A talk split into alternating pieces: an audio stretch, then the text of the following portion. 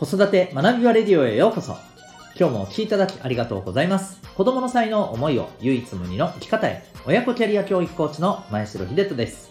指紋プロファイル、各種心理学、絵本講座、塾講師の経験を取り入れたオーダーメイドのコーチングで、お子さんが主体的に考え、行動し、自身の強みを生かして成長する、そんなサポートをしております。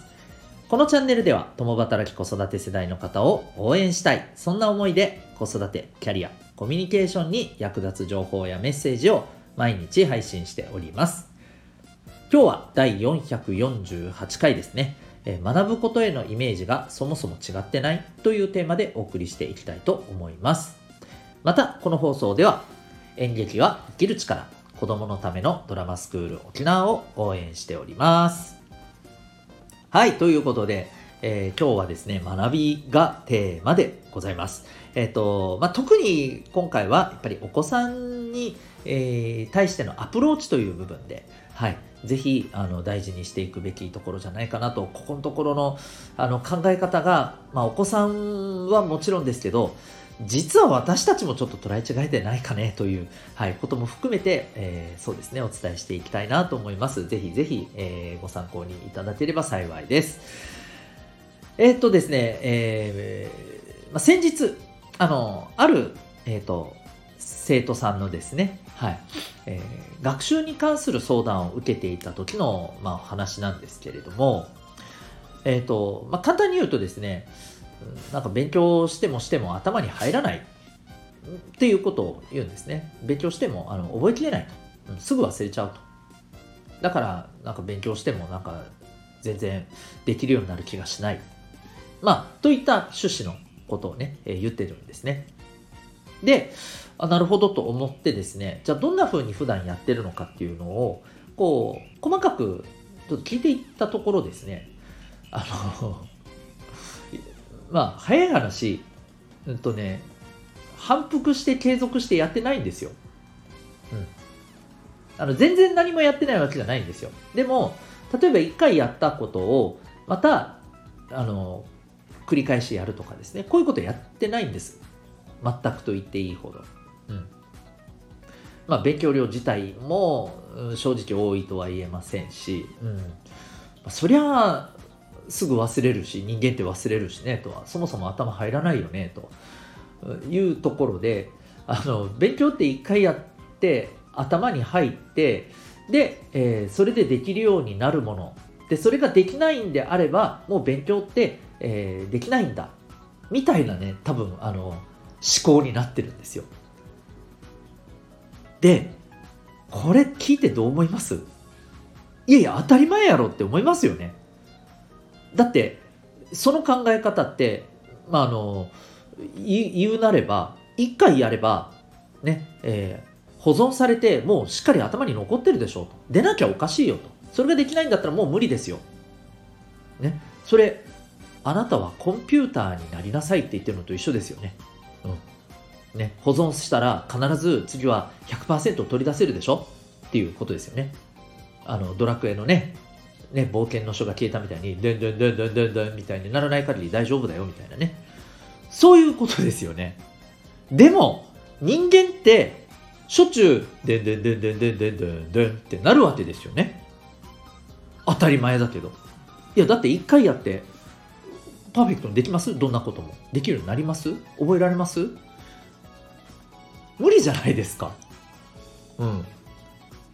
あの、これ、こう言うとですね、いやいや、好きなものだったらできますって、あのすぐ好きな歌とか一発で覚えるじゃないですかとか言いますけど、あれ嘘です。はい、嘘です、あれは。確かにあの覚えるスピードは速いでしょう。だけど、好きな歌って脳内で何回も何回も何回も繰り返すんですよ。何回も何回も聞くじゃないですか。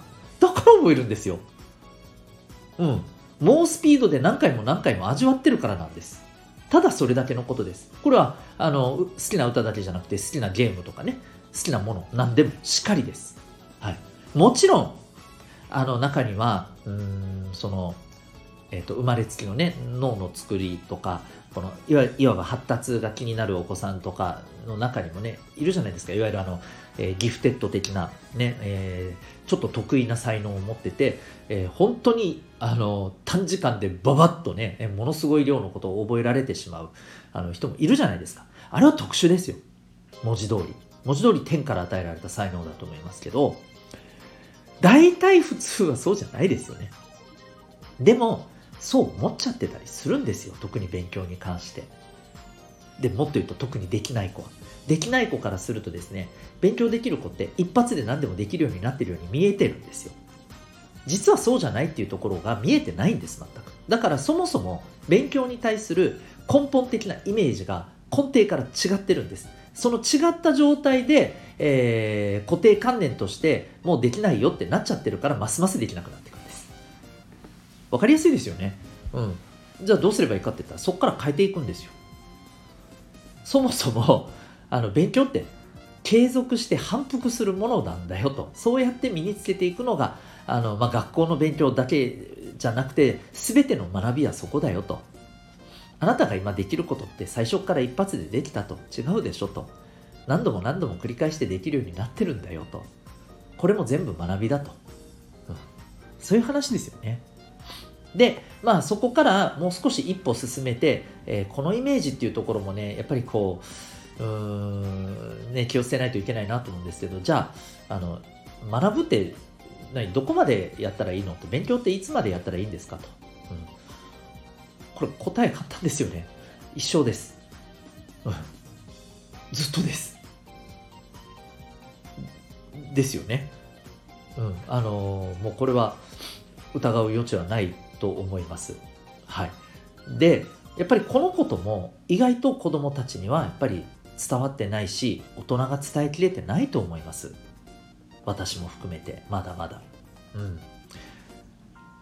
あの冒頭の話に戻りますけど、えー、さっきのそういう相談があったあの、生徒さんに対してまああのこういったようなあのこれに類することを、まあ、あのその生徒さんのやってることになぞらえて僕はちょっとこう噛み砕いて伝えたところああなるほどと、うん、とはいえめんどくさいね。ってなって そうだよなと、うん、それはまだこれまでそういう風な考えでやったことないんだからそれはめんどくさいと思うよねと。だからまずは、えー、それを一つ一つ経験していくところからだよね。